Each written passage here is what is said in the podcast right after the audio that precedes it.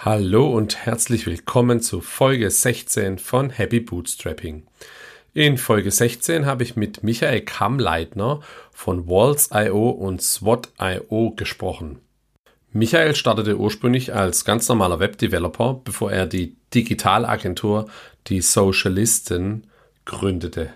In der Agentur beschäftigten Michael und seine KollegInnen sich mit Social Media Marketing, Scheduling Tools und dem Einsammeln von Feedback auf diversen Social-Media-Kanälen.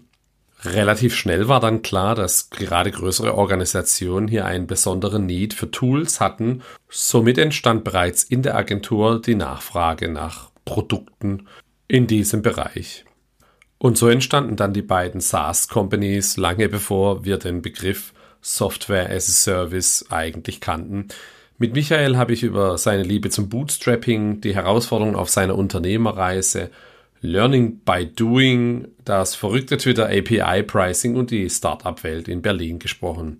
So, und jetzt geht's direkt los. Viel Spaß mit der Folge. Hallo Michael. Hi Andy. Wer bist du und was machst du? Ja, erstmal danke für die, für die Einladung. Mein Name ist Michael, Michael Kamreitner. Ich äh, komme aus Wien, von da rufe ich auch äh, äh, heute in den Call an. Ich äh, bin der Gründer und äh, Geschäftsführer von, äh, eigentlich, nee, andersrum, ich bin Gründer von zwei Software as Service Unternehmen hier in Wien, beide Bootstrap, beide im Social Media Marketing Bereich. Ähm, das eine Unternehmen, das größere der beiden Unternehmen, heißt SWOT.io, SWOT.io ist ein klassisches Social Media Marketing Tool, äh, Social Media Management Tool. Da bin ich allerdings nicht mehr operativ tätig, da habe ich die Geschäftsführung abgegeben. Und äh, das zweite Unternehmen ist Wars.io, auch das ist ein Social Media Marketing Tool und das ist auch heute noch mein, äh, mein Fulltime-Job, also CEO dort zu sein.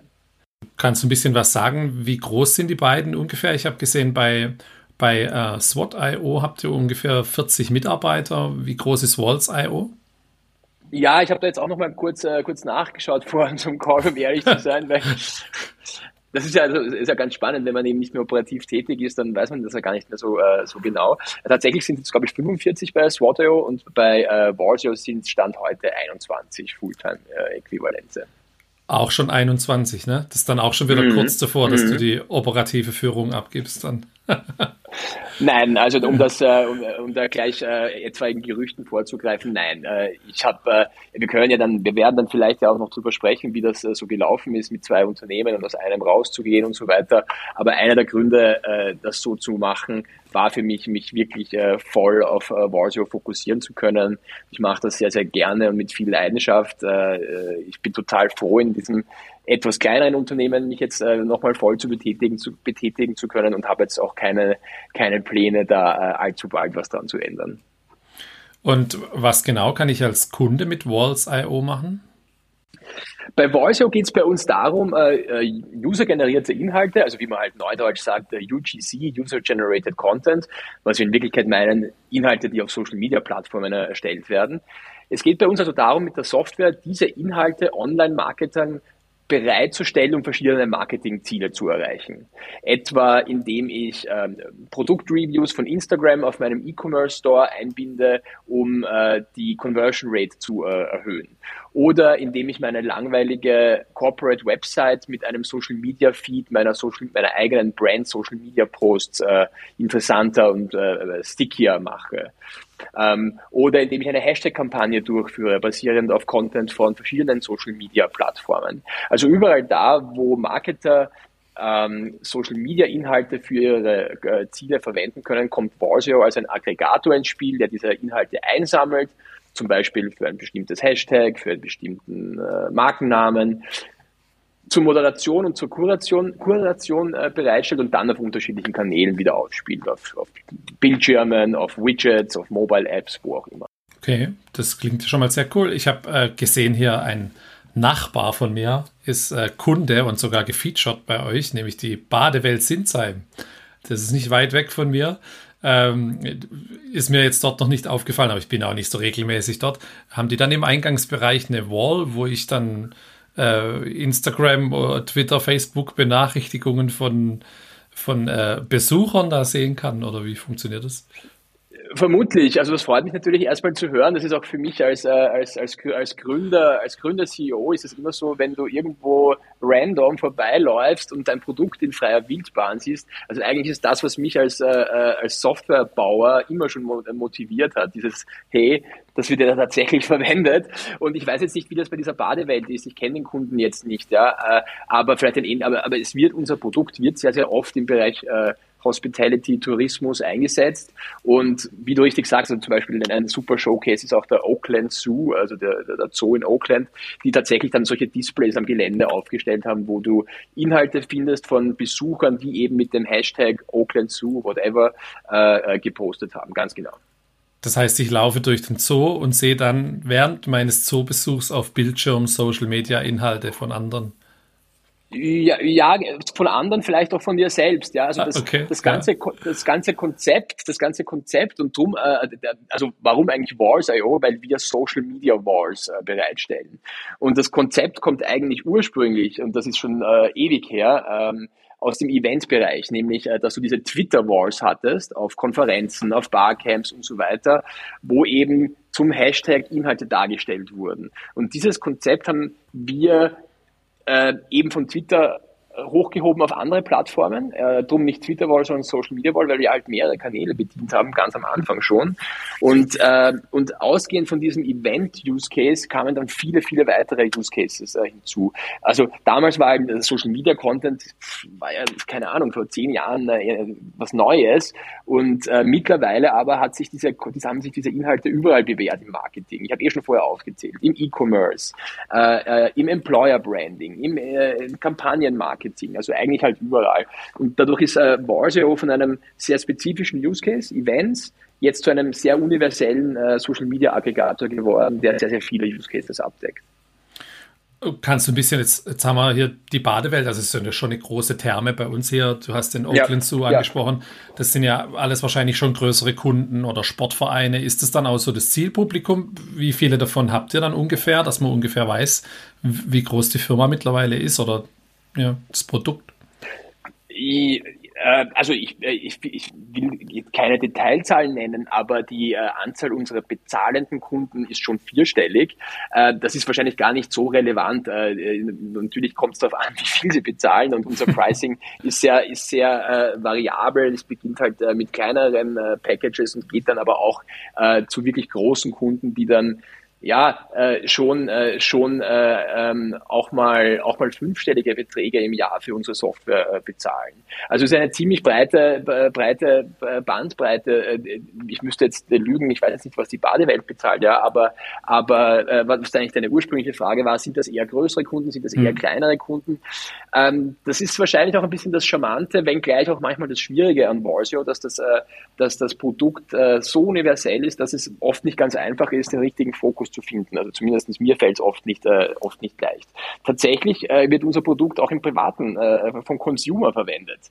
Äh, zum, irgendwann sind wir draufgekommen, äh, dass es eine Gruppe an Leuten gibt, äh, die unsere Social Wars äh, kostenpflichtig für ihre Hochzeit verwenden.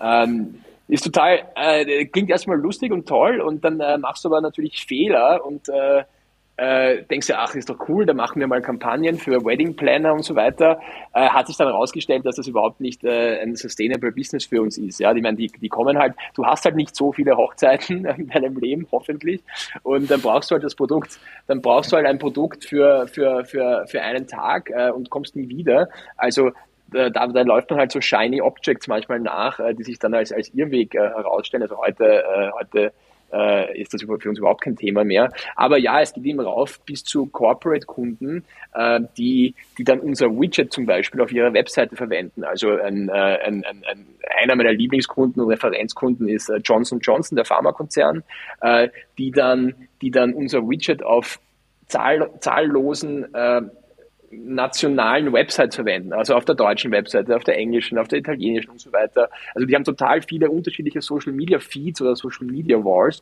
die sie mit uns umsetzen und die werden dann zu einem unserer größten Kunden, weil sie eben im Volumen so, äh, so, so, so breit sind. Klingt sehr spannend.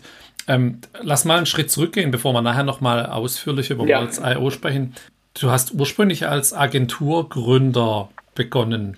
Die Agentur hieß die Sozialisten. Wann war das genau und wie bist du dazu gekommen?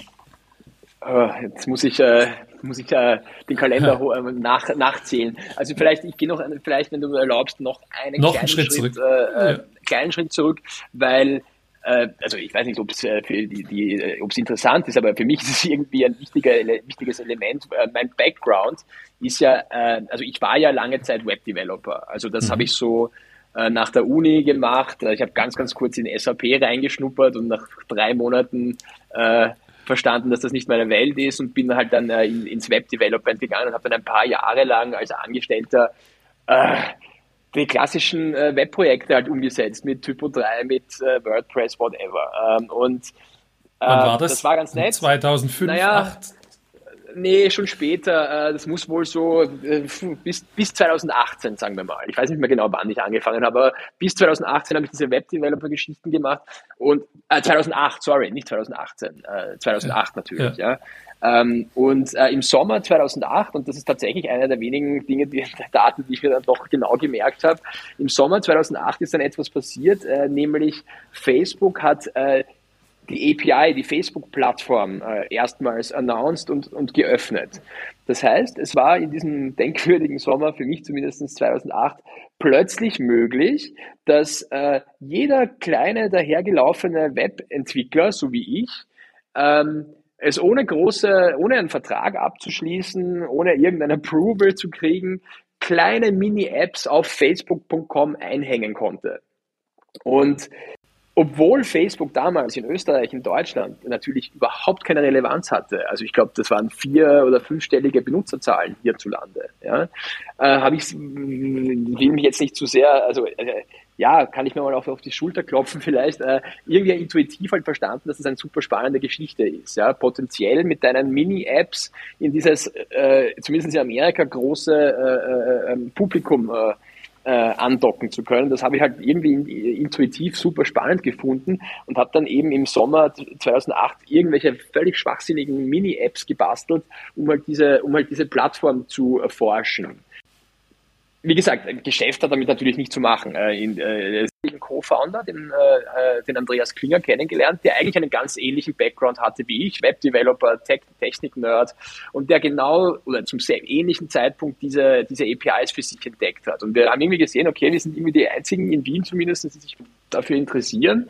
Und äh, wir finden es eigentlich spannender als unsere Webdeveloper-Jobs. Und wir haben dann begonnen, so in wilder Freelancer-Ehe sozusagen gemeinsam erste kleine Projekte umzusetzen. Meistens pro bono, wie gesagt, zahlen wollte da keiner was, was dafür. Bis dann, ich schätze 2009, vielleicht 2010 es dann plötzlich die ersten äh, Unternehmen gab, die tatsächlich verstanden haben, dass das äh, Marketing Wert hat, was wir tun und die dann bereit waren, äh, Geld dafür zu bezahlen. Also ganz zuvor, dass der Front möchte ich immer namentlich erwähnen. Äh, in Österreich gibt es einen, der größte österreichische Radiosender Ö3, äh, der, der, der äh, ähm, Senderchef, der Albert Mali, ist jemand gewesen, der sehr immer sehr früh verstanden hat, neue Kanäle zu nutzen. Und die waren dann, glaube ich, wirklich die ersten, die uns äh, nennenswertes Geld für unsere Facebook-Apps äh, bezahlt haben. Und äh, dann kamen hier und da noch kleine Kunden dazu. Und darum haben wir dann 2010, sorry, ich bin echt heute sehr ausführlich. Kein Problem. Ja. 2010 haben wir dann tatsächlich äh, eben diese Softwareagentur zu zweit gegründet, Andreas und ich. Und äh, äh ich musste dich leider korrigieren, äh, aber dann bist nicht der Erste und wirst nicht der Letzte sein. Wir haben sie genannt die Socialisten, also ah, englisch ausgesprochen, Socialisten, weil wir, weil wir halt, ist ja auch mit äh, C geschrieben, weil wir das halt äh, äh für besonders, äh, besonders clever und äh, lustig äh, gehalten haben, dieses äh, deutsch-englische Wortspiel. Ähm, wie gesagt, du bist äh, bei weitem nicht der Erste, der uns als Sozialisten bezeichnete. Und, äh, das hat sich äh, über die Jahre hin, ist es zum Running Gag geworden, wobei ich im Nachhinein sagen muss, auch wenn der Name dann vor allem international nicht mehr funktioniert hat, äh, sondern äh, weil eben dann diese politische Komponente immer äh, äh suggeriert wurde. Ja. Genau, genau. Trotzdem war ich dann im Nachhinein nie unglücklich mit dem Namen, weil es hat zumindest eins erreicht, dass wir immer so ein bisschen, äh, es war sticky. Also du hast es zumindest nicht leicht äh, vergessen oder ignorieren können. Ja, also das, äh, das war so die, der, der, Gründungs, äh, also das war die erste Firma, die Socialisten. Äh, und wie gesagt, wir haben das Softwareagentur genannt, ja, aber um ehrlich zu sein, äh, Agentur ist ein bisschen hochtrabend. In Wirklichkeit waren wir halt am Anfang zwei und dann später drei, vier, fünf äh, äh, Softwareentwickler, die eben diesen, äh, diesen ganz jungen Markt an Social Media Marketing Apps äh, äh, abgedeckt haben. Das war immer noch so klein, dass es die großen Agenturen nicht interessiert hat. Wir haben halt da in unserer Nische ein bisschen rumgewerkt. Das Gute war, dass wir eben in, in Österreich die ersten und einzigen lange Zeit waren. Ich glaube, auch in Deutschland gab es ein paar, ein, paar, äh, ein paar andere Unternehmen, die auch sehr früh da, äh, dabei waren. Who knows, wer als erster.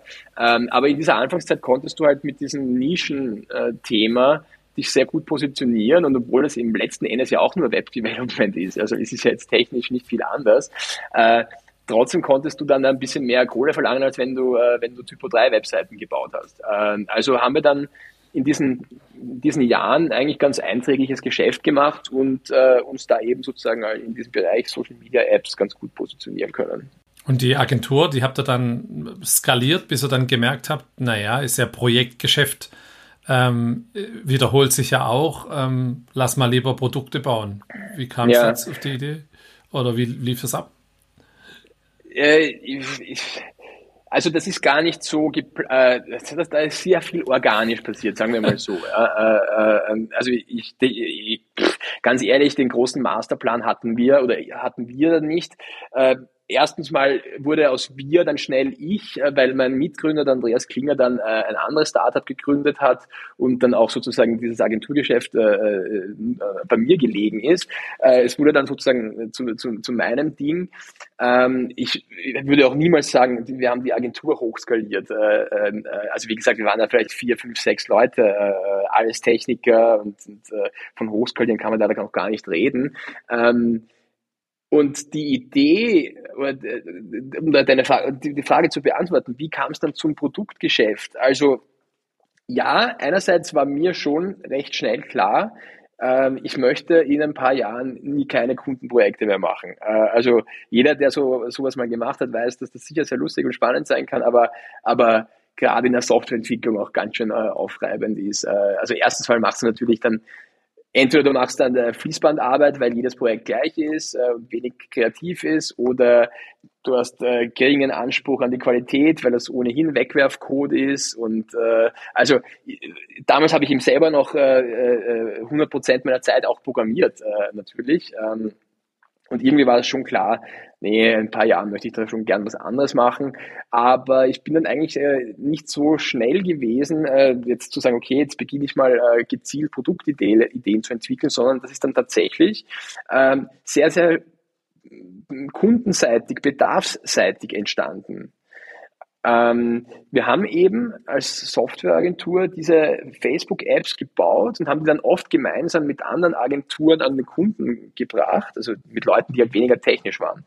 Und da wurde dann relativ schnell klar, es gibt diese Social-Media-Plattformen und Firmen beginnen da ihre Kanäle äh, aufzubauen und plötzlich beginnen die äh, Communities, deine Kunden äh, mit dir zu reden auf Facebook als Firma. Also zum Beispiel äh, dieses Beispiel äh, Radiosender Ö3. Plötzlich schicken dir Dutzende, später hunderte Leute ihre Song-Requests über die Facebook-Page.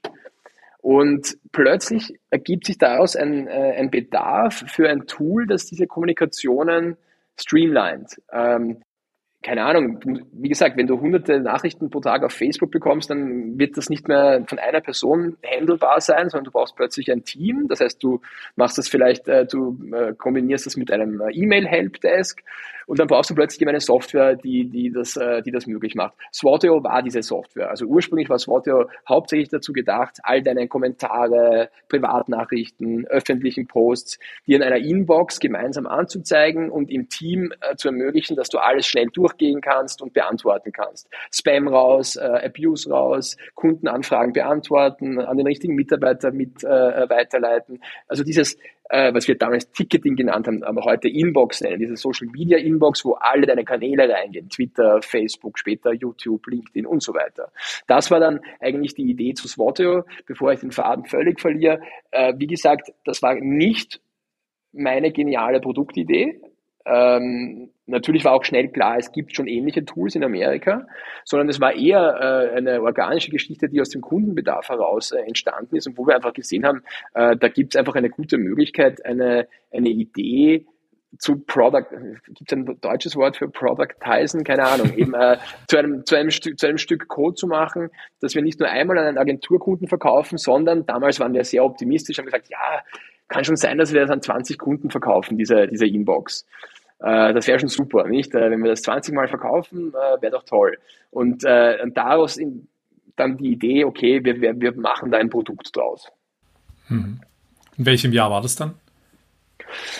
Äh, da, auch da muss ich jetzt äh, total, also das ist sozusagen äh, der Gründungsmythos oder die Gründungsgeschichte muss man immer ein bisschen aufpassen. Da wird ja wahrscheinlich jeder eine andere Geschichte erzählen hier, äh, hier, im, hier, im, äh, hier im, im Office.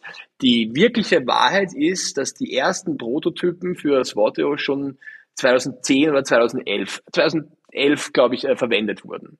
Ähm, natürlich hatte das mit dem heutigen Produkt äh, nichts mehr gemein und keine Codezeile mehr ist übrig davon. Aber tatsächlich eigentlich schon seit schon vor über zehn Jahren äh, mhm. erste Prototypen.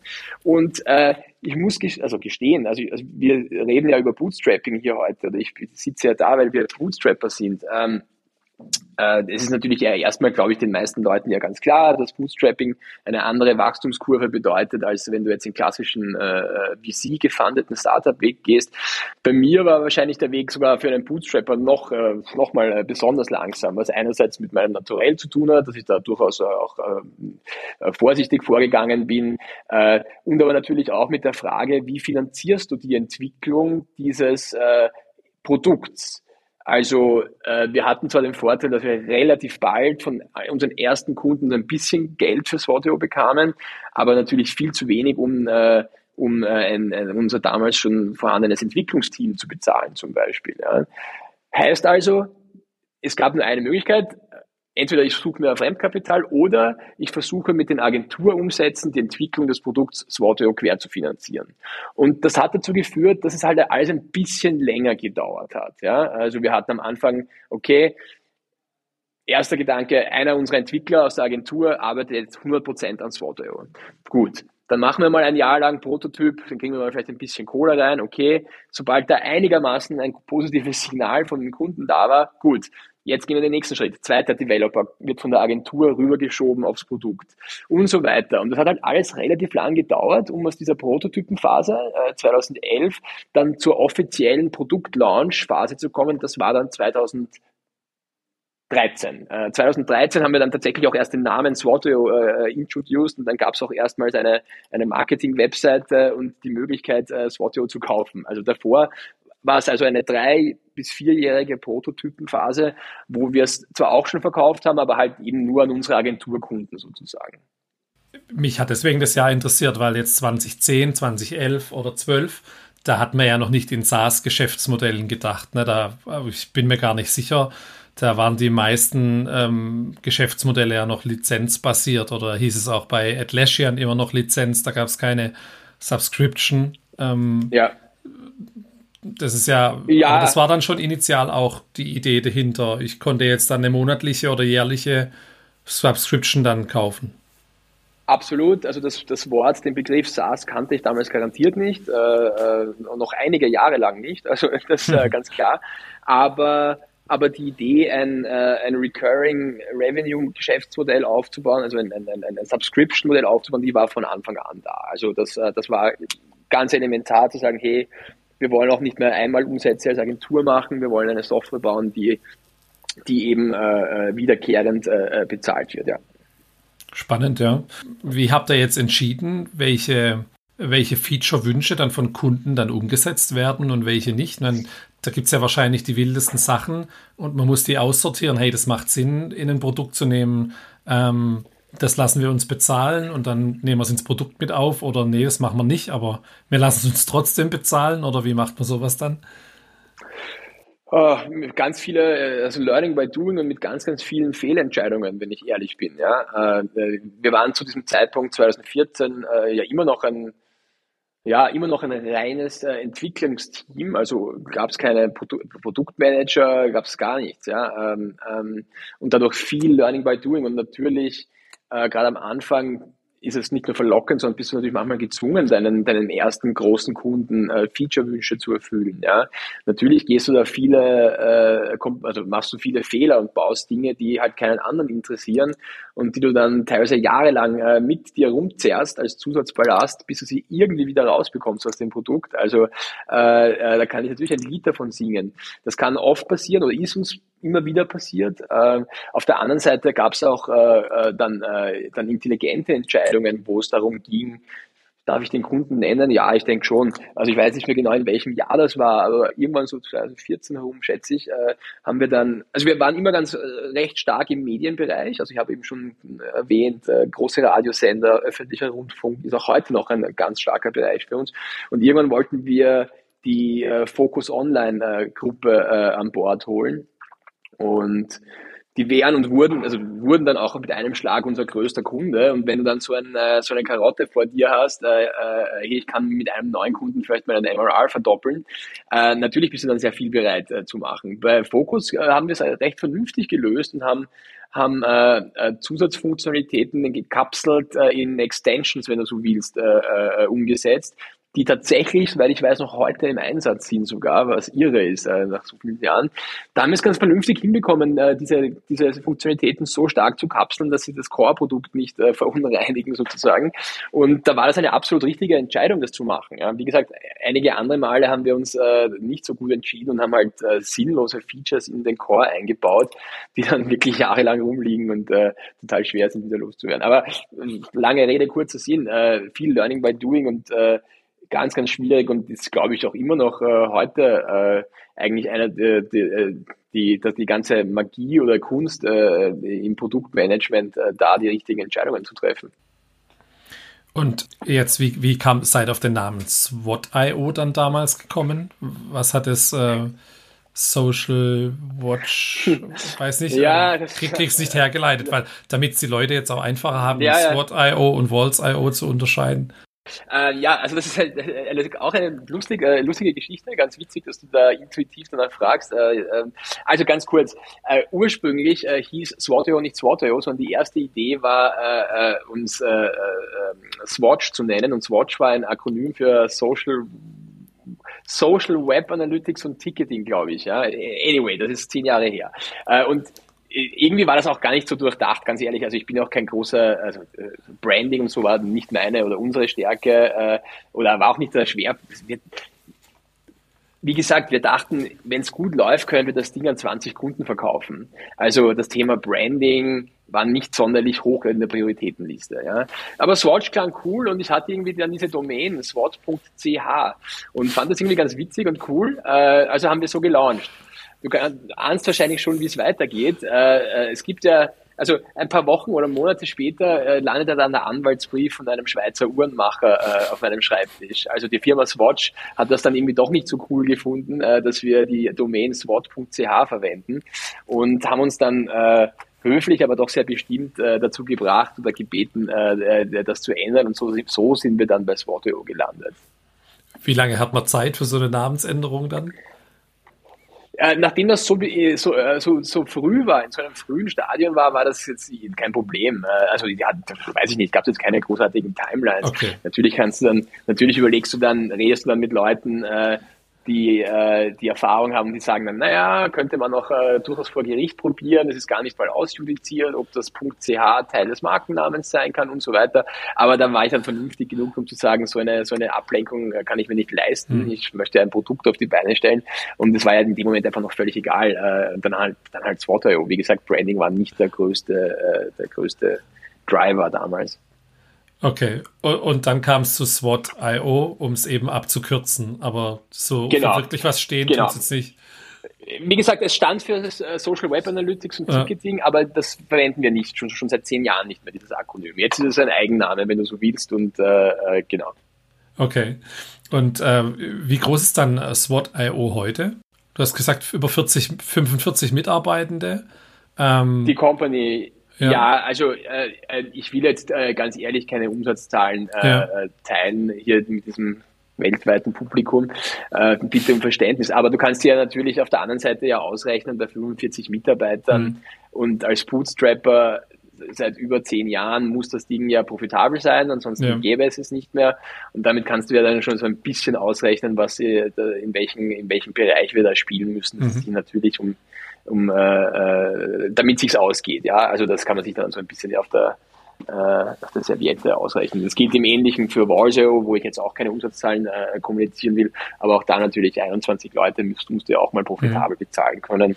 Und äh, ja.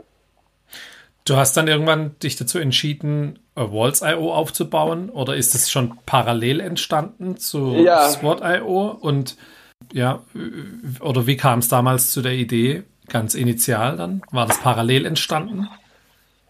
Almost, ja. Also äh, schon äh, äh, größtenteils war das parallel. Und warum? Naja, äh, wie gesagt, äh, es gab, wie ja ehrlich, es gab ja nicht den Masterplan. Äh, wie gesagt, es war eher so, schauen wir mal, ob wir Swatio an eine, ein paar Handvoll Kunden verkaufen können, wäre doch ganz nett, müssen wir keine Agenturprojekte mehr machen.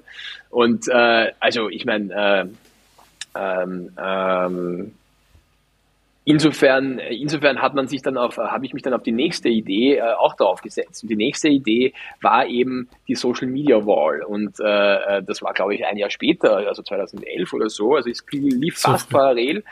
Und, äh, äh, und die Geschichte von Walsey ist eigentlich sogar also noch absurder oder lustiger. Ähm, tatsächlich ist Walsey so entstanden, ähm, dass ein guter Freund von mir äh, eine Geburtstagsparty gefeiert hat und, und, wir einfach gesagt haben, okay, was soll's, wir bauen da jetzt einfach mal für so einen, so einen Videoprojektor auf und äh, äh, die, das war, der Kumpel war eben auch äh, Social Media affin oder hatte auch so eine Mini-Agentur, glaube ich. Also haben wir, oder ich persönlich, das habe tatsächlich ich gecodet, äh, dann ein paar Tage vor dieser Party so ein extrem äh, groben Prototypen zusammengebastelt, der halt äh, zu einem Hashtag von, keine Ahnung, Twitter, Instagram, da gab es natürlich damals nicht, Twitter, Facebook und ein, zwei anderen Plattformen die Posts eingesammelt hat. Und das haben wir dann da auf dieser Party in einem Coworking Space hier in Wien äh, verwendet und das ist total gut angekommen und war irgendwie ein Spaß. Äh, und das war die Produktidee zu Warzone. Äh, äh, auf dieser, auf, auf dieser, auf dieser äh, betrunkenen Party da diesen, diesen Social Media Feed darzustellen. Und eigentlich war dann die Geschichte wirklich recht ähnlich wiederum zu Swatio. Also erstmal, ist das überhaupt, kann das jemals ein Produkt werden? Und wir haben es genauso wie bei Swatio eigentlich probiert, erstmal diesen Social Media Aggregator, diese Social Media Wall in Agenturprojekten zu positionieren und zu sagen, hey, äh, lieber Kunde, äh, du könntest doch das in der nächsten Kampagne verwenden. Und da hatten wir dann kleine Erfolge, also kleine Signale von Kunden, ja, das äh, macht Sinn. Es kam dann eben auch der Begriff des Hashtag-Marketings gerade auf, es hat gut zusammengepasst. Und auch da, ganz ehrlich, auch da hat es wieder zwei oder drei Jahre gedauert, bis ich so weit war zu sagen, okay, jetzt gehe ich quasi all in und macht daraus ein Produkt. Und der offizielle Produktstart von Valsio war dann tatsächlich äh, im Januar 2014. Also auch da hat es circa drei bis vier Jahre gedauert. Äh, ja, genau. Äh, mag an mir liegen, dass ich da diese, diese, drei, zwei, diese drei, vier Jahre brauche, um mich von der Idee zu überzeugen. Äh, ähm, aber wahrscheinlich war es auch so, dass äh, es ja noch ein bisschen gedauert hat, bis der Markt sich dafür entwickelt hat. Also muss man ja auch ganz klar sagen. Also das war, das war die Entstehe, die, die, die Vorgeschichte von, äh, von Borseo. Und ist dann in der gleichen ehemaligen Agentur entstanden mit den gleichen ja. Mitarbeitern und heute ist es aber komplett separiert. Ihr seid im gleichen Büro und es ist getrennt oder wie ist ja. das? Kann ich mir das vorstellen? Ja, also das, äh, äh, da habe ich ein paar Sachen richtig gemacht und ein paar Sachen im Nachhinein wahrscheinlich falsch. Äh, ja, damals sind beide Produkte in einer Firma, in die Sozialisten in einer GmbH gelaufen. Das, das äh, war ja auch naheliegend. Äh, wie gesagt, äh, äh, das waren ja alles äh, Bets. Mal schauen, ob das was wird, ob das ein Produkt wird, who knows. Es wäre aus meiner Sicht damals irre gewesen, zwei GmbHs zu gründen oder drei oder so. Ja. Äh, also ja, das war in einer Firma. Äh, was ich zum Glück sehr richtig gemacht habe, ist sehr schnell personell zu trennen. Also äh, äh, da gab es wirklich recht schnell dann, ich war vorher schon sehr streng und hatte eine Art Firewall zwischen Agentur-Developern und Swatio-Developern und genauso war dann das Walsio Development Team äh, sehr, sehr schnell äh, äh, abgetrennt und, und, eigenständig. Das war, glaube ich, extrem wichtig. Wenn du das vermischst, wirst du immer irgendwas benachteiligen und meistens ist halt der Agenturumsatz ja äh, näher und verlockender und dann wird ein Produkt immer leiden. Das ist ein Thema, das ich, also es gibt ja sehr, sehr viele Bootstrapper, die so aus dem Agentur-Background kommen. Äh, äh, also das hörst, die Geschichte hörst du ja ständig wahrscheinlich. Und die, bei denen es leider nicht geklappt hat, glaube ich, ist oft ein, ein Grund, dass sie eben dann nicht radikal genug äh, gesagt haben, okay, und da ist die Grenze und der macht jetzt, oder die macht jetzt das Produkt und nicht mehr Agenturgeschäft. Ich glaube, das ist das, äh, äh, den Fehler, glaube ich, machen viele muss man sich natürlich auch leisten können. Äh, es ist halt ein Investment, äh, ein Quersubventionieren äh, zwischen Agentur und Produkt. Ich war eben, der, bin sehr dankbar dafür, in der glücklichen Lage, das sogar zweimal machen zu können, mit den guten Agenturumsätzen eben die, die Produktteams aufbauen zu können. Und das Agenturgeschäft habt ihr dann ganz aufgehört irgendwann? Ne?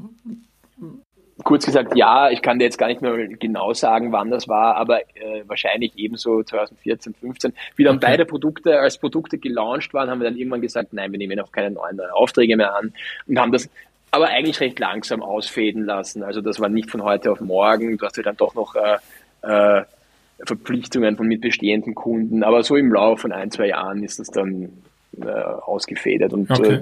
äh, nochmal, da kann man echt auch, äh, muss man sehr froh und dankbar sein, dass sich das halt äh, ausgegangen ist.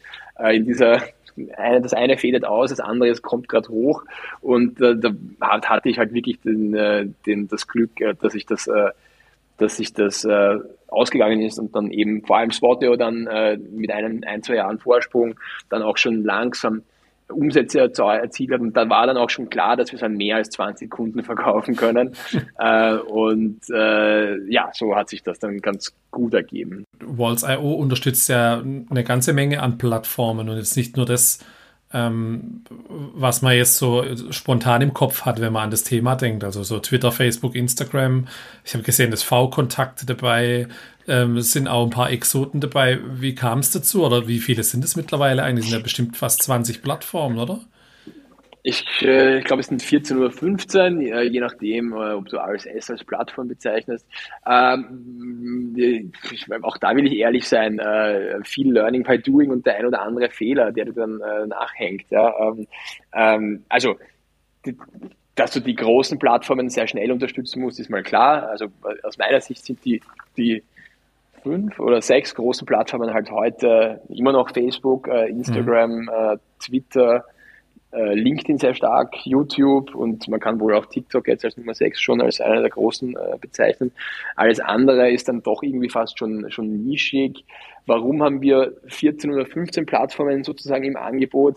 Hm, ja, einerseits, weil wir das eine Zeit lang sehr stark als äh, Differenzierungsfaktor zu unserem Mitbewerb gesehen haben war im Nachhinein aber kein, war wohl eher ein Irrweg. Also ob wir da jetzt Vimeo, äh, Reddit äh, und ähm, I don't know was noch äh, unterstützen, war wohl nicht schlachtentscheidend. Also das war sicherlich auch ein strategischer, wenn man so will, Irrweg zu glauben, ich muss möglichst viele Plattformen unterstützen. Äh, wenn du es mal drinnen hast, dann, äh, dann ist es halt aus Produktmanagement-Sicht immer eine harte Entscheidung, was wieder rauszunehmen. V-Kontakte war ein relativ äh, geplanter Versuch, äh, äh, ein relativ geplanter Versuch, äh, am russischen Markt äh, Kunden zu lukrieren. Völlig schiefgegangen, äh, keine Willingness to pay. Also hätten wir auch wieder rausnehmen können, natürlich, klar. Aber das sind auch sehr Low-Maintenance-Integrationen, muss man sagen. Äh, eben aus Produktmanagement-Sicht musstest du die harte Frage stellen, äh, wie viel, wie viel äh, wie oft muss ich das Zeug warten und anpassen. Zum Glück extrem wenig Aufwand in diesen Plattformen, drum lassen wir sie drinnen. Mhm.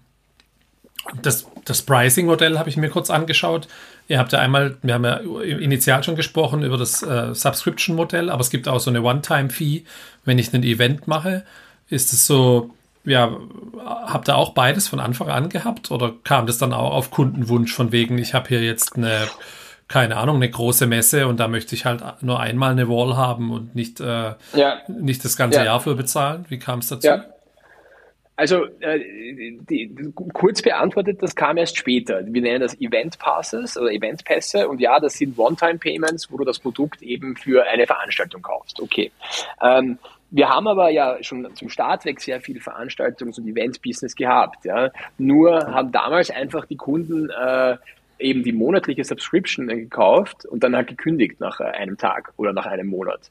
Ähm, das war mir auch egal. Äh, ich wusste ja, hey, die verwenden das für ein Event. Aber natürlich führt das dazu, wenn du dann irgendwann mal beginnst, äh, KPIs äh, aufzubauen und ein Dashboard aufzubauen, das führt natürlich dazu, dass du einen ihren Churn hast, weil diese Leute eigentlich keine Subscription wollen und, und so weiter. Also irgendwann beginnst du dann, und da kann man darüber diskutieren, ob das sinnvoll ist natürlich. Ja. Irgendwann beginnst du dann natürlich schon auf KPIs zu schauen und auch auf KPIs zu optimieren. Und äh, äh, ähm, ein Ziel des Event Passes äh, war natürlich, äh, den Churn, äh, diese Churn-Zahl in den Griff zu kriegen, hat auch sehr gut funktioniert. Jetzt kann man natürlich die Frage stellen, ist das ein Vanity-KPI? Ja, ich glaube, Churn würde jeder zugeben oder würde jeder zustimmen, dass das schon ein wichtiger KPI ist. Natürlich, äh, am Ende des Tages macht es finanziell keinen großen Unterschied wahrscheinlich, äh, aber wir haben jetzt damit geschafft, äh, unsere beiden Kundensegmente sauberer zu trennen. Äh, die Long-Term-Use Cases kaufen die Subscription, die Event-basierten Use Cases kaufen den One-Time, äh, den Event Pass. Und das hat uns dann schon auch noch zusätzliche Möglichkeiten gebracht. wir haben den Event Pass dann zum Beispiel auch noch diversifiziert in unterschiedlichen Größen. Also in Wirklichkeit haben wir so ein bisschen äh, bessere Produktdifferenzierung, die es uns dann auch leichter macht,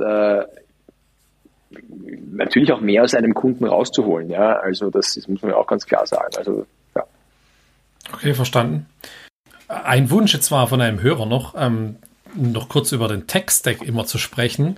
Ähm, jetzt hast du selber einen Developer-Background, hast aber jetzt auch schon gesagt, du entwickelst selber nicht mehr mit. Verstehst du denn noch, was die Entwickler so machen und mit welchen Technologien arbeitet ihr denn bei Walls.io?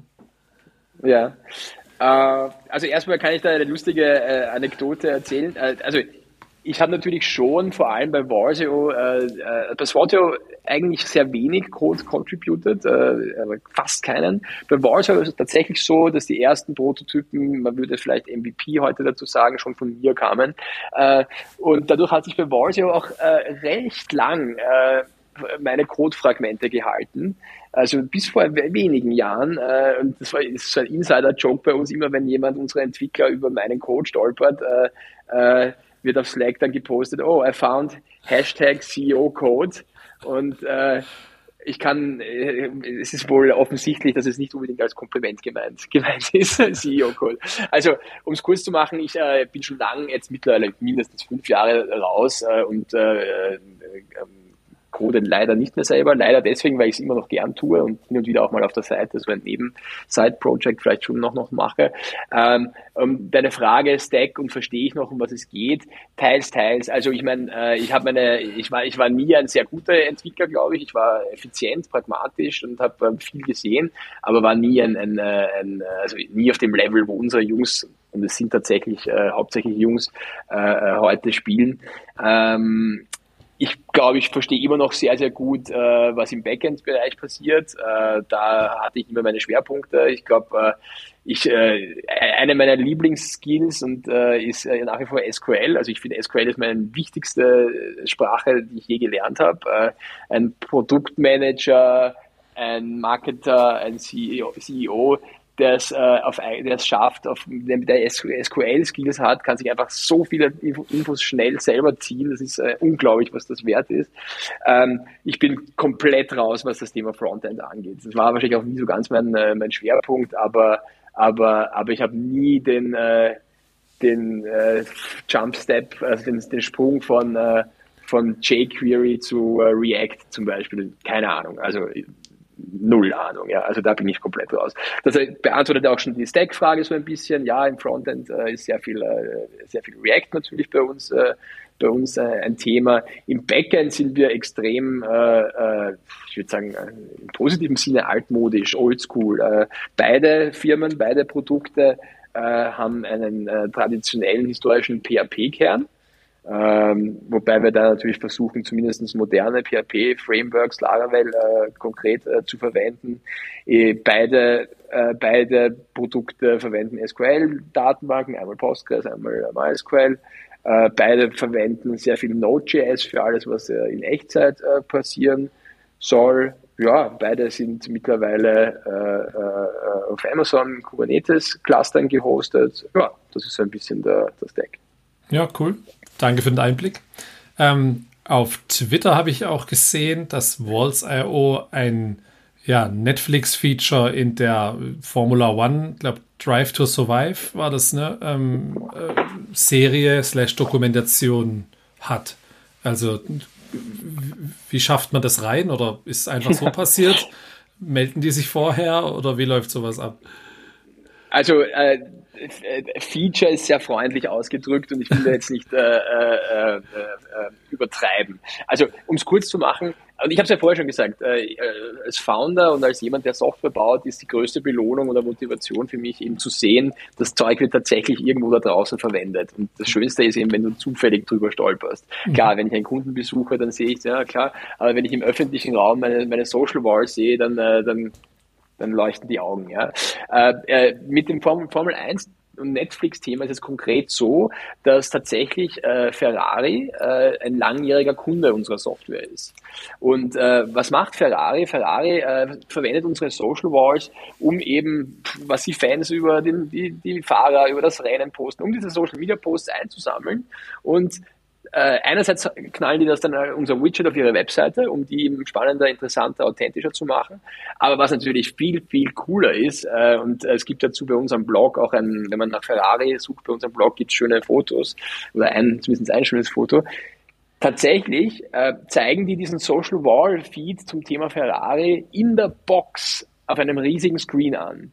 Und äh, äh die äh, Boxen, äh, Mechaniker, das, die, die Crew, Boxen, Mechaniker, Boxen aber aber auch der Fahrer, wenn er in seinem Cockpit sitzt und wartet, kann der auf die Social Wall schauen und sieht mein Produkt, unser Produkt. Ja? Also das ist natürlich schon mal geil. Äh, äh, und das habe ich schon selber vor ein oder zwei Jahren. Ich bin jetzt kein riesen Formel 1-Fan, aber schon manchmal schaue ich mir das schon an.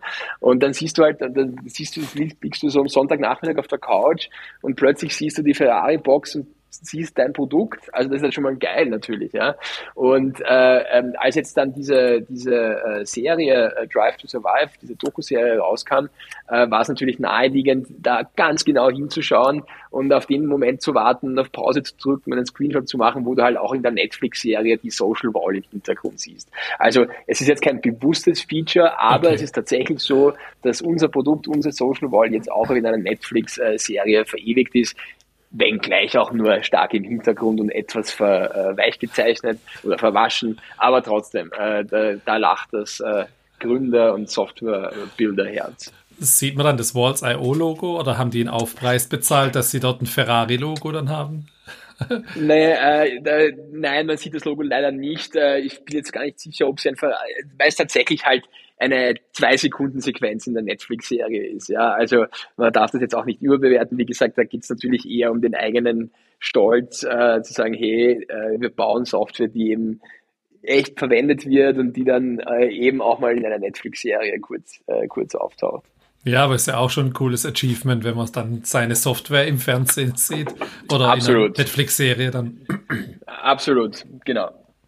Ja, zum Thema Twitter noch mal kurz zurückzukommen. Da gab es ja jetzt in den letzten vier, fünf, sechs, ah ja gut, eigentlich in den letzten sechs Monaten viel Bewegung, seit der äh, Kollege Musk die Firma übernommen hat. Ähm, jetzt speziell Third-Party-Clients wurden schon ausgesperrt, zum Großteil haben sich verabschiedet. Bei der API gibt es jetzt äh, aktuell diverse Bewegungen. Pricing, Pricing ja. Dann ja. hieß es mal, wir führen es ein. Letzte Woche war es, glaube ich, als dann Twitter mal kurz gar nicht ging, weil selber, weil sie selber ihre API nicht bezahlt haben, glaube ich. Ähm, was hat es für euch für Auswirkungen oder machst du dir ja Gedanken? Ist das was, wo ihr euch konkret mit beschäftigt? Ja, natürlich. äh, das das äh, muss ich schmunzeln, natürlich, ganz klar. Also, dass da, äh, also äh, auch da vielleicht einen Schritt zurück. Äh, äh, ich arbeite also seit 15 Jahren mit Software auf Social Media APIs. Also ähm, in den 15 Jahren haben wir schon sehr, sehr viel gesehen. Ähm, von unerwarteten API-Changes, die deine Applikation zerbrechen, über ähm, große Legal Issues, wenn man zurückerinnert, ich glaube, das war 2018, Cambridge Analytica-Skandal von Facebook, mhm. wo auch innerhalb kürzester Zeit äh, ohne Vorwarnung APIs abgedreht wurden. Ähm, sehr komplexe Approval-Prozesse eingeführt wurden. Also die Tatsache, dass du, äh, dass du von diesen Social Media Plattformen abhängig bist und äh, äh, dass sich da jederzeit alles Mögliche ändern kann, ist natürlich uns bewusst oder äh, wissen wir seit 15 Jahren. Äh, klar, so weit, so gut. Das, was bei Twitter jetzt passiert, ist aber schon nochmal äh, äh, diese, diese Tatsache zur Potenz, äh, zur zehnten Potenz oder so. Ja, ist natürlich schon ganz, ganz extrem. Ähm, du hast es angesprochen, dass sie eben die Third-Party-Clients schon vor ein paar Monaten oder Wochen äh, abgedreht haben, kann man ja vielleicht sogar noch verstehen. Das Businessmodell ist halt davon Werbung abhängig, klar. Ähm, dass äh, jetzt äh, vor jetzt Anfang Februar aber auch alle anderen API-Consumer, wenn man so schon, wie man so schon sagt, also auch Swatio und Walsio ins Fadenkreuz geraten sind, ist natürlich äh, bitter. Ja, ähm, nüchtern könnte man sagen, hey, das äh, hast du seit 15 Jahren gewusst, dass das passieren kann und das stimmt natürlich, aber aber es ist trotzdem äh, ähm, in der Härte und vor allem in der chaotischen Art, wie sie es machen, schon schockierend. Also ähm, es kam, glaube ich, am 2. Februar erstmal die Meldung auf Twitter natürlich, also wo sonst, äh, äh, liebe, liebe Leute, in einer Woche schalten wir die kostenlose API ab. Mhm ohne jede Info, was es dann kosten würde. Also, also äh, als, als, als API-Konsument, der sozusagen Businesses auf diesen APIs aufbaut, habe ich Verständnis dafür, dass die Geschäftsmodelle finden müssen. Speziell, wenn es Twitter eben jetzt gerade wirklich scheiße geht. Also das dürfte ja wohl wirklich so sein, dass das eine Firma ist, die, äh, die man vor einem Bankrott retten muss. Also das glaube ich Elon Musk ja. Äh, also habe ich Verständnis dafür und ich bin immer lieber zahlender Kunde von diesen Plattformen, als von ihrem Goodwill abhängig zu sein. Bei Swatio im Übrigen ähm, ja, so viel darf ich, glaube ich, schon sagen, auch wenn ich da nicht mehr operativ tätig bin. Bei Swatio sind wir schon länger zahlender äh, äh Twitter-Kunde. Bei Walsio haben wir tatsächlich mit der Free API unsere Auslagen gefunden. Also ich verstehe das äh, und ich weigere, ich bin überhaupt nicht dagegen, denen Geld zu zahlen. Nur wenn du am 2. Februar announced, dass in einer Woche abgedreht wird, dann wüsste ich zumindest gern, wie schaut das Package aus, wie viel muss ich bezahlen. Das wäre aber schon mal ganz hilfreich, mhm. nicht? Gut, äh, klassischer, klassischer Elon Musk-Style, keine Infos. Sie haben ja dann eine Woche später dann mh, verschoben um ein paar Tage, ein paar Tage später wieder verschoben. Und momentan ist halt der Stand so, dass nach wie vor keine öffentlichen Infos äh, da sind, dass auch nicht ganz klar ist, wann das passieren wird. Ähm, vermuten alle, dass es in den nächsten Wochen soweit sein wird. Und äh, dass du also als äh, Software-Vendor, als Softwarehersteller der eben stark auf diesen APIs aufbaut, jetzt alles daran setzen muss, äh, äh, jemanden von, vom Twitter Sales Team ähm, an, so, an, an, die Leitung zu kriegen und äh, einen, einen, Preis äh, zu erfragen. Das äh, hört sich nach einem manuellen Prozess an. Das ist man jetzt von ihm ja eigentlich auch nicht gewohnt. Ja, ähm, das, äh, das, das stimmt. Das ist ganz interessant. Ja. Ähm, also um das, also also um die ursprüngliche Frage war ja, interessiert uns das oder tangiert uns das bei Valsio, Swatio? Ja, natürlich. Das ist natürlich äh, ganz klar. Wir sind abhängig von diesen Daten. Wir brauchen die. Twitter ist äh, nicht mehr die wichtigste Plattform der Welt, aber doch noch äh, in, meiner Rechnung auf jeden Fall in den Top 5, äh, äh, was die Relevanz angeht. Und damit äh, ist natürlich ein, ein, ein, ein, Worst-Case-Szenario, Twitter-Inhalte komplett zu verlieren für beide meiner Firmen. Ähm, das ist mal das ist keine Überraschung, muss man mal, muss man aber mal äh, einfach sagen. Heißt natürlich auch, äh, ähm, dass Twitter da eine sehr gute Verhandlungsposition hat, äh, äh, weil wir äh, eben diese Abhängigkeit einfach, einfach haben. Ähm, ja, wir haben jemanden von Twitter ans, ans Rohr bekommen und äh, wir wissen jetzt auch schon, was, äh, was preislich auf uns zukommt. Ähm, ich weiß jetzt nicht genau, wann der, der Podcast jetzt hier ausgestrahlt äh, werden oder veröffentlicht werden wird. In ein paar Wochen. ja, also ich denke, ich, ich also äh, ich, ich habe mittlerweile auch schon, äh, schon äh, so viel gehört von äh, anderen Firmen, die betroffen sind. Natürlich sind alle unsere Mitbewerber in genau mhm. derselben mhm. Art und Weise betroffen, aber du musst noch viel weiter denken. Es gibt dermaßen viele Softwareprodukte, die irgendeine Art von Twitter-Integration haben. Viele CMS-Systeme haben irgendwie eine Art Twitter-Integration. Viele verwenden es als Login-Mechanismus auf normalen Webseiten. Mhm. Äh, natürlich gibt es total viele kleine Anwender wie Bots und so weiter. Die, will ich jetzt gar nicht äh, äh, denken. Jedes CRM oder viele CRM haben eine Twitter-Anbindung äh, und so weiter. Also es gibt ja unpackbar viele Softwareanbieter, die betroffen sind. Mit einigen haben wir jetzt Kontakt aufgenommen, um so ein bisschen äh, auch die Notizen zu vergleichen, um zu schauen, äh, wer, wer, welchen Preis genau. Um es kurz zu machen, äh, äh, Twitter will verdammt viel Kohle von äh, den Software-Vendors. Wir reden davon, ähm, wir reden davon, äh, ein Einstiegspaket von rund einer halben Million Dollar im Jahr äh, abzurufen. Das dürfte so der Richtpreis sein. Ähm, es gibt sicherlich äh, es gibt größere Pakete, es gibt wahrscheinlich auch äh, äh, Ausnahmen nach unten hin. Äh, das dürfte aber so der Richtpreis sein. Und das ist halt schon, das ist halt schon eine, eine, eine Hausnummer, die du, äh, die du mal verkraften musst. Ja? Ähm, nicht ganz einfach. Also kannst du dir vorstellen, äh, dass das ein sehr, sehr, sehr relevantes Thema für uns ist. Das ist ja eine harte Nummer. Ist denn, also, die, die anderen Plattformen, die ihr so angedockt habt, da kostet doch keine Developer oder, oder so eine API. Die ist doch nirgends kostenpflichtig oder wenn dann, naja, in ganz andere Maße wahrscheinlich, oder? Ja, äh, du hast recht. Also grundsätzlich sind die anderen APIs äh, nicht kostenpflichtig. Es gibt wohl den einen oder anderen Fall, wo du schon extra Services bezahlen kannst. Äh, natürlich stellt sich damit die Frage, gerade für Social Media Tools, so wie unsere, äh, wenn das Beispiel Schule macht, dann wird es natürlich sehr, sehr schwierig. Äh, Im Endeffekt, äh, das, auf der die gute Nachricht ist, alle sind gleich betroffen, also unser Mitbewerb. Es wird sich nicht vermeiden lassen, diese zusätzlichen Kosten teilweise oder ganz auf deine, auf deine Kundschaft äh, äh, zu, zu abzuwälzen. Weil du dann natürlich äh, die Entscheidung hast, ob du punktuell äh, äh Twitter-Content äh, zum Paid-Content machst oder ob du es über generelle Preis, äh, Preissteigerungen äh, quersubventionierst wieder. Viele Ideen wird man sehen, muss man natürlich auch sehr, sehr genau schauen, was eben jetzt der Mitbewerb machen wird in den nächsten, in den nächsten Monaten. Ähm, Angenehm ist das nicht. Ich bin bei beiden Firmen zum Glück äh, in einer Lage, in der Lage, äh, das, äh, das finanziell abbilden zu können. Ähm, aber es wird schon sehr, sehr spannend, äh, auch es wird sehr, sehr spannend zu sehen. Erstens, was macht der Mitbewerb? Zweitens, wie sieht die Zahlungsbereitschaft im Kunden aus für Twitter-Inhalte an sich? Äh, und drittens, wie wird sich äh, auch aufgrund von dieser Entwicklung die mittelfristige Relevanz der Plattform äh, Twitter entwickeln, äh, die ja nicht unbedingt am aufsteigenden Ast ist. Äh, ja, das ist so ein bisschen die Situation mit der Twitter API. Wahnsinnige Geschichte. Ähm, man muss aber, ja. man muss aber, sorry, man muss aber natürlich auch, äh, also äh, es bringt ja gar nichts, da jetzt äh, Trübsal zu blasen. Das macht eine echte Challenge aus. Ich weiß, dass es uns so geht. Äh, ich weiß natürlich auch, dass es, es allen anderen auch so gehen äh, wird jetzt im Moment. Ähm, man muss, äh, man muss wahrscheinlich auch sagen, es gibt auch einen, äh, äh eine Chance hier. Äh, wir sind in Märkten, in Softwarekategorien, die eigentlich schon sehr saturiert sind. Äh, wir haben ja vor über zehn Jahren begonnen. Mittlerweile gibt es so viel Mitbewerb. Es gibt verdammt viel Mitbewerb auch am unteren Ende des, äh, des Pricing Ranges. Und natürlich hoffe ich auch, dass das uns den ein oder anderen äh, Low-Price-Mitbewerber äh, von der, vom Hals schaffen wird, weil die da nicht mitgehen können.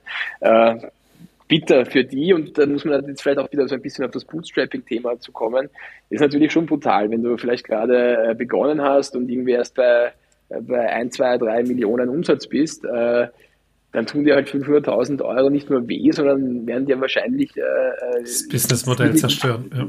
Wird nicht funktionieren, ganz genau. Ja. Wir, wir, sind zum Glück schon ein bisschen reifer und älter und können uns zumindest eine Übergangszeit leisten, wo wir eben alles dran setzen, unser Businessmodell auf diese neuen Preisstruktur hin äh, umzubauen. Äh, damit sind wir eh schon in einer privilegierten Situation. Ja. Ähm, das ist halt auch Marktbereinigung. Wahnsinnig, okay. Ähm, jetzt gibt es ja noch wahrscheinlich viele freie vier-, fünfstellige IO-Domains. Ähm, hast du noch andere Ideen im Petto oder auch schon, ja, viele Bootstrapper haben ja, naja, 20 Sachen probiert und nur zwei sind erfolgreich gewesen. Wie war das bei dir? Ach, das ist äh, äh, das die Frage, äh, zum, äh, liebe ich natürlich. Also ich werde das immer wieder gefragt natürlich. Äh, ähm, jetzt hast du zwei Unternehmen gegründet. Äh, was, was, was wäre die dritte Idee? Also im Moment, äh, ich habe es vorhin mir eingangs schon gesagt, bin ich 100% committed. Äh, äh, meine zweite Company, das kleinere Baby Walsio, äh, noch größer zu machen und das macht mir total viel Spaß und auch oder weil es jetzt gerade äh, durchaus ein, ein, anspruchsvolles Jahr wird, eben mit Twitter und so, bin ich da einfach äh, 100% committed. Ich habe also keine, äh, äh keine äh, äh, äh Ambition. Äh, so. Ambition, who knows, ja, aber jetzt im Moment keine, keine, keine aktiven Ideen oder Bestrebungen, dann noch eine dritte Kompanie äh, dazu zu machen. Ähm, ich will das nicht ausschließen für die Zukunft. Also wenn man mal äh, das äh, Bootstrappen, äh, hat. Das ist einfach eine geile Sache. Also ich liebe es und, und kann es mir natürlich schon vorstellen. Wie gesagt, ich habe keine konkrete Idee, in welche Richtung das gehen könnte. Äh, eins aber kann ich, also eins, wenn ich diese Frage gestellt bekomme, sage ich aber eins ganz klar, on the record, ich muss das möglichst vielen Leuten auch äh, sagen, damit ich äh, accountable bin. Es wird garantiert keine Software sein, die äh, auf Social Media APIs aufbaut. Also das kann ich das kann ich, dafür, dafür bürge ich mit meinem Namen und äh, kannst du dir sicher sein. Jetzt aber nicht nur wegen Twitter, sondern auch wegen anderer Gründe.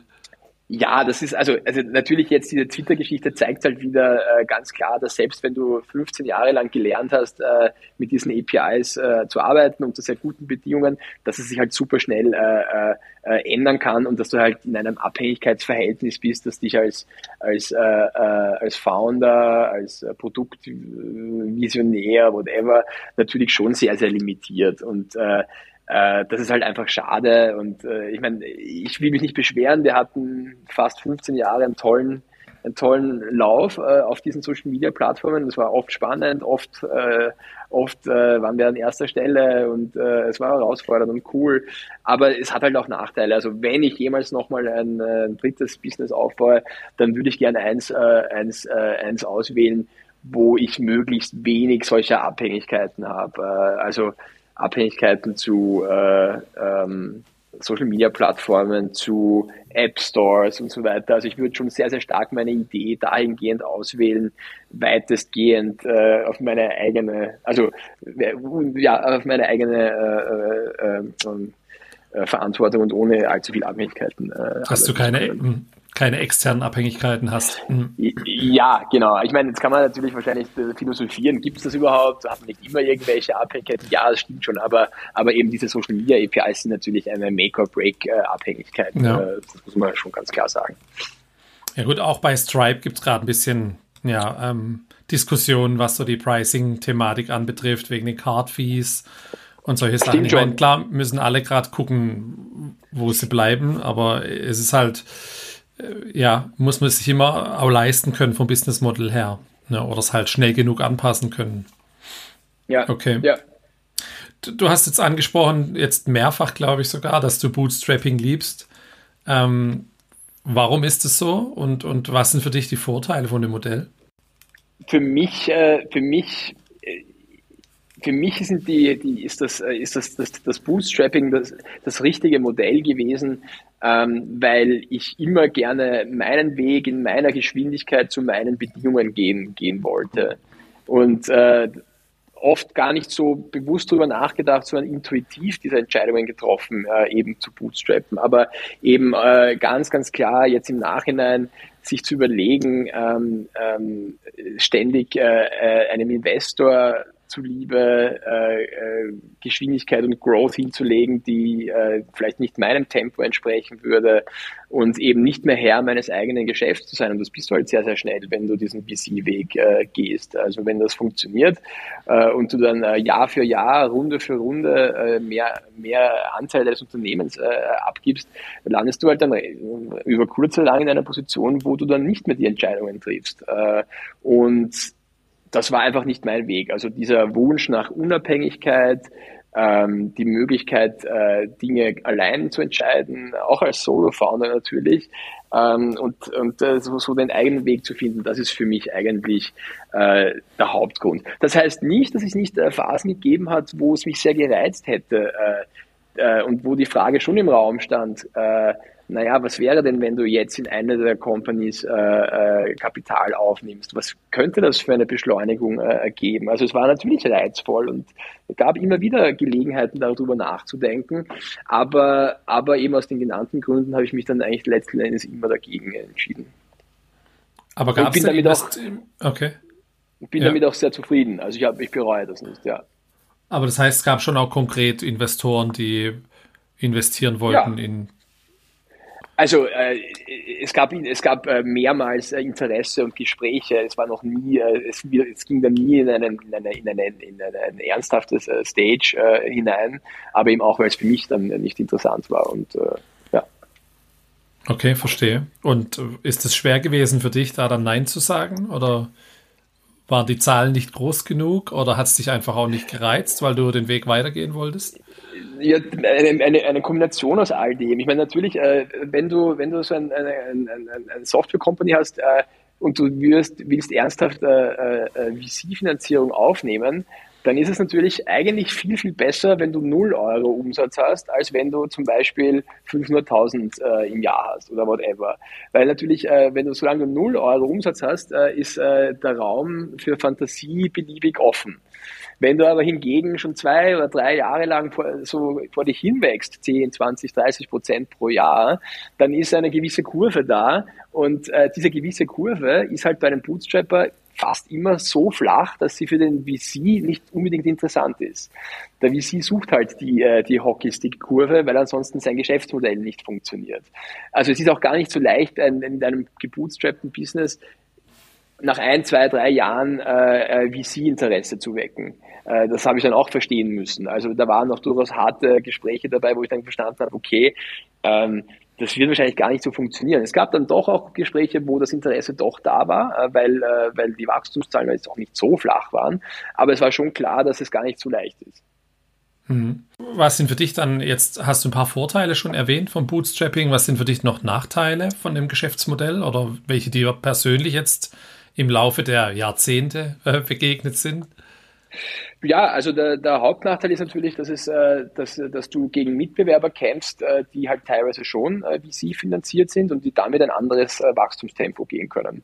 Mhm. Ähm, sei es, weil sie halt das äh, deutlich größere äh, Engineering-Team haben und die alle Features in kürzester Zeit nachbauen können oder weil sie massiv in ein Sales-Team investieren können. Also natürlich äh, ist das äh, Spielfeld nicht eben. Ähm, die haben viele Vorteile und das muss einem halt auch klar sein. Das bedeutet halt auch, dass man sich relativ schnell dann überlegen muss, sich eine Nische zu suchen, in der man wirklich gut sein kann. Ähm, du wirst halt eine Nische zu suchen, den richtigen Preispunkt zu finden. Also ich werde mit äh, Valsio nie mit unserem, äh, äh, mit einem unserer Mitbewerber äh, aus Indien mithalten können, die halt das Produkt um ein Zehntel des Preises äh, anbieten.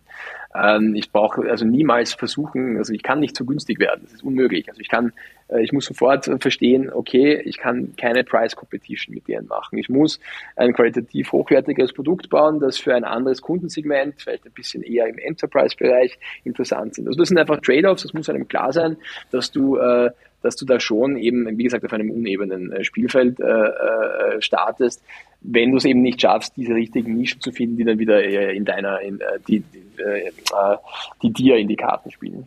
Ja, verstanden. Jetzt, jetzt sitzen deine Firmen ja in Wien, in Österreich.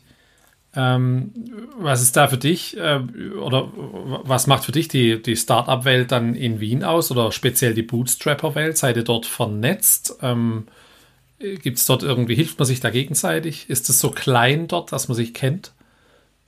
Ja, also kurz gesagt, äh, natürlich ist, äh, äh, wenn du das mit Berlin vergleichst, wie so, wie so oft Österreich oder Wien halt irgendwie ein Zehntel von dem, was in Berlin vielleicht passiert, keine Ahnung, vielleicht sogar noch weniger. Man muss grundsätzlich sagen, dass es schon in den letzten 15 Jahren, was das Thema Startup, Startup-Ökosystem angeht, schon sehr, sehr große Fortschritte äh, in Österreich oder in Wien äh, gegeben hat. Äh, äh jetzt rede ich jetzt eher noch nicht mal vom Bootstrappen, sondern ich rede jetzt eher wieder vom klassischen VC-basierten Startup. Also da hat sich sehr, sehr viel getan auf Investorenseite. Äh, äh, es gibt eben jetzt auch nennenswerte VCs hier, die Startups finanzieren. Die schiere Anzahl an Neugründungen ist natürlich eine ganz, also da hat sich Angel-Investoren und so weiter. Also das Startup-Ökosystem Ökosystem an sich, finde ich, hat sich sehr positiv entwickelt. Es gibt äh, riesige Unicorns und so weiter. Also das, das ist schon, schon ganz nett und äh, ganz gut. Äh, Bootstrapper, wie gesagt, die gab es äh, immer und äh, ähm, äh, ja, da gibt es zum Glück Strukturen, wo man sich gegenseitig hilft. Also ganz konkret äh, äh, gibt es bei uns in Wien äh, den SaaS Club, SaaS Club Vienna wie der Name schon sagt, äh, konzentriert sich eben auf SaaS-Gründer. Nicht nur Bootstrapper, nur äh, sind äh, verhältnismäßig viele Bootstrapper dabei. Also es ist ein informales Meetup, bei dem ich auch Mitorganisator bin äh, wo man sich meistens in kleinen Gruppen austauscht äh, zu allen möglichen Themen, wo man sehr offen und transparent auch über Zahlen reden kann und wo man einfach weiß, äh, die Leute haben wahrscheinlich äh, sehr ähnliche Herausforderungen hoffentlich oder vielleicht schon gelöst oder wir arbeiten gerade gemeinsam dran und das ist, das ist schon etwas, was, was sehr, sehr hilfreich ist. Und da trefft ihr euch dann regelmäßig oder ist das äh, eine Slack-Community? Ja, ich muss, ich muss gestehen, äh, dass das, äh, dass das äh, mit der Regelmäßigkeit seit Corona nicht mehr ganz so gut funktioniert, was ich leider auch auf meine Kappe schreiben muss. Ähm, äh, ja, also es gibt in, unregelmäßigen Abständen äh, Real-Life-Treffen. Nächste Woche haben wir zum Beispiel eins, wo ein, ein, ein, ein, Unternehmen, das auch da hier um die Ecke ist, äh, eine kleine Veranstaltung macht und äh, es ergibt sich dann zum Glück. Also es ist im Moment nicht so regelmäßig, wie ich es mir, mir äh, eigentlich äh, wünschen oder eigentlich aus der Messlatte setzen würde. Wir fahren dann aber auch gemeinsam zu Konferenzen, also zum Beispiel äh, zum Beispiel äh, die, äh, die SaaS-Doc-Konferenz in, in Dublin, die, die ich auch nur wärmstens empfehlen kann für jeden im SaaS-Bereich wo es übrigens auch schöne Schwerpunkte zum Thema Bootstrapping gibt. Also die haben eine eigene Bootstrapping-Stage dort, äh, warum ich die, also ein Grund, warum ich die Konferenz extrem, äh, extrem empfehle. Und da fahren wir dann gemeinsam hin. Das sind dann, das sind dann teilweise zehn unterschiedliche Unternehmen, die gemeinsam auf so eine Konferenz fahren. Also es ist da schon ein sehr, ein sehr, sehr enger äh, Kontakt und Austausch da. Auch wenn die Meetups vielleicht im Moment äh, nicht so regelmäßig stattfinden, gibt es genug äh, informale äh, Touchpoints. Kann ich ja dann gern noch verlinken dann in den Show Notes, wenn jemand Interesse hat, Super. dass er dann mal vorbeischaut. Sehr gerne. Sehr, sehr ähm, gerne. Äh, stattfinden tut das Ganze eben, wie gesagt, im Real Life und auf einer Facebook-Gruppe. Äh, und äh, würde mich freuen. Wir sind natürlich äh, nicht, äh, äh, ähm, also die heißt natürlich Club Vienna, aber wir freuen uns natürlich auch über, über Besuch oder, oder Interesse aus dem Nachbarland. Facebook funktioniert da witzigerweise noch für solche Gruppen, die Interessen haben, ne? Für ja, alles andere stimmt. nicht mehr so. Aber, Das stimmt, das stimmt schon. Die Facebook-Groups sind eigentlich äh, immer noch recht interessant. Äh, das stimmt, ja. Group.io dann. dann bring, mich, bring mich nicht auf Ideen. okay, cool, Mensch. Ähm, was wünschst du dir noch für dieses Jahr, für, für deine beiden Firmen, außer die Klärung mit Twitter zum geringeren Preis? Ja, also, also äh, ich, ich glaube schon, ich glaube schon, dass, äh, dass, wir da, dass wir da durchkommen werden und äh, äh, es, wird, es gibt immer eine Möglichkeit. Ähm, ich wünsche mir, ich wünsche mir für beide Unternehmen, dass wir uns von solchen, äh, von solchen äh, Distractions, äh, externen äh, Distractions wie eben dieses Twitter-Ding nicht, äh, unser, nicht unsere Innovationskraft und unseren, unseren Mut sozusagen äh, verderben lassen, sondern dass wir uns trotzdem auch weiterhin darauf konzentrieren, was wir eben seit teilweise über zehn Jahren einfach gut machen, nämlich die richtigen Softwareprodukte für unser eng definiertes Kundensegment zu bauen und da auch äh, ganz, ganz wichtig, äh, genug Headspace und, und äh, natürlich auch finanzielle Ressourcen zu haben, um äh, die ein oder andere Innovation zu bringen. Solange wir das schaffen, solange wir in unseren Segmenten die richtigen, guten Produkte, äh, äh Entscheidungen treffen und liefern, äh, bin ich sehr, sehr optimistisch für beide Unternehmen, dass wir auch äh, 2023 äh, schöne, schöne Wachstumsjahre erleben werden. Schön, das ist doch ein schönes Schlusswort. Michael, ich danke dir vielmals für deine Zeit. Haben jetzt auch ganz schön lange gequatscht. Ähm, ja, sehr interessante Geschichte und äh, vieles davon wusste ich bisher noch gar nicht. Ähm, und, und was es nicht so alles gibt, ist echt äh, sehr cool. Vielen Dank dafür. Hat mir, hat mir sehr viel Spaß gemacht. Die Zeit ist wie im Flug vergangen und ich hoffe, ja. ich hoffe, äh, dass für den einen oder anderen Zuhörer was Interessantes dabei war. Ich freue mich natürlich auch, äh, über Kontaktaufnahme zu welchen Themen auch immer. Wir werden ja dann sicher ein, zwei Links oder E-Mail-Adressen in den Show Notes ja. äh, hinzufügen. Äh, ich freue mich äh, über, über jedes Feedback auch. Ich packe alles dazu, dein TikTok-Account und dein LinkedIn-Account und alles, was es gibt, ja. Gut, dann TikTok, dir noch einen schönen Nachmittag. Ja, äh, TikTok, ja. bin ich tatsächlich, TikTok ist tatsächlich die einzige Plattform, die ich verweigere. Da wird es schwierig. Keine, keine, keine Tanzvideos, keine Tanzvideos von mir, sorry. Okay. Gut, dann mach's gut und bis bald. Alles klar. Tschüss, Andy. Ciao. Und damit ist Folge 16 auch schon wieder zu Ende. Vielen Dank, wenn du es bis hierhin geschafft hast. Wie immer freue ich mich über Feedback, Bewertungen, Weiterempfehlungen zum Podcast. Schreib mir auch gerne, wenn du Vorschläge für Gäste hast, Feedback oder sonst irgendwas an hallo at happy-bootstrapping.de. In der nächsten Folge spreche ich mit Johanna von 8 plus 1. 8 plus 1, das ist ein ja, veganer Schaumwein von Freunden für Freunden den du online bestellen kannst. Ich bin schon sehr gespannt auf die Geschichte und freue mich total. Und du kannst die Folge wie immer am nächsten Dienstagmorgen im Podcast Player deiner Wahl hören. Bis dahin, ciao.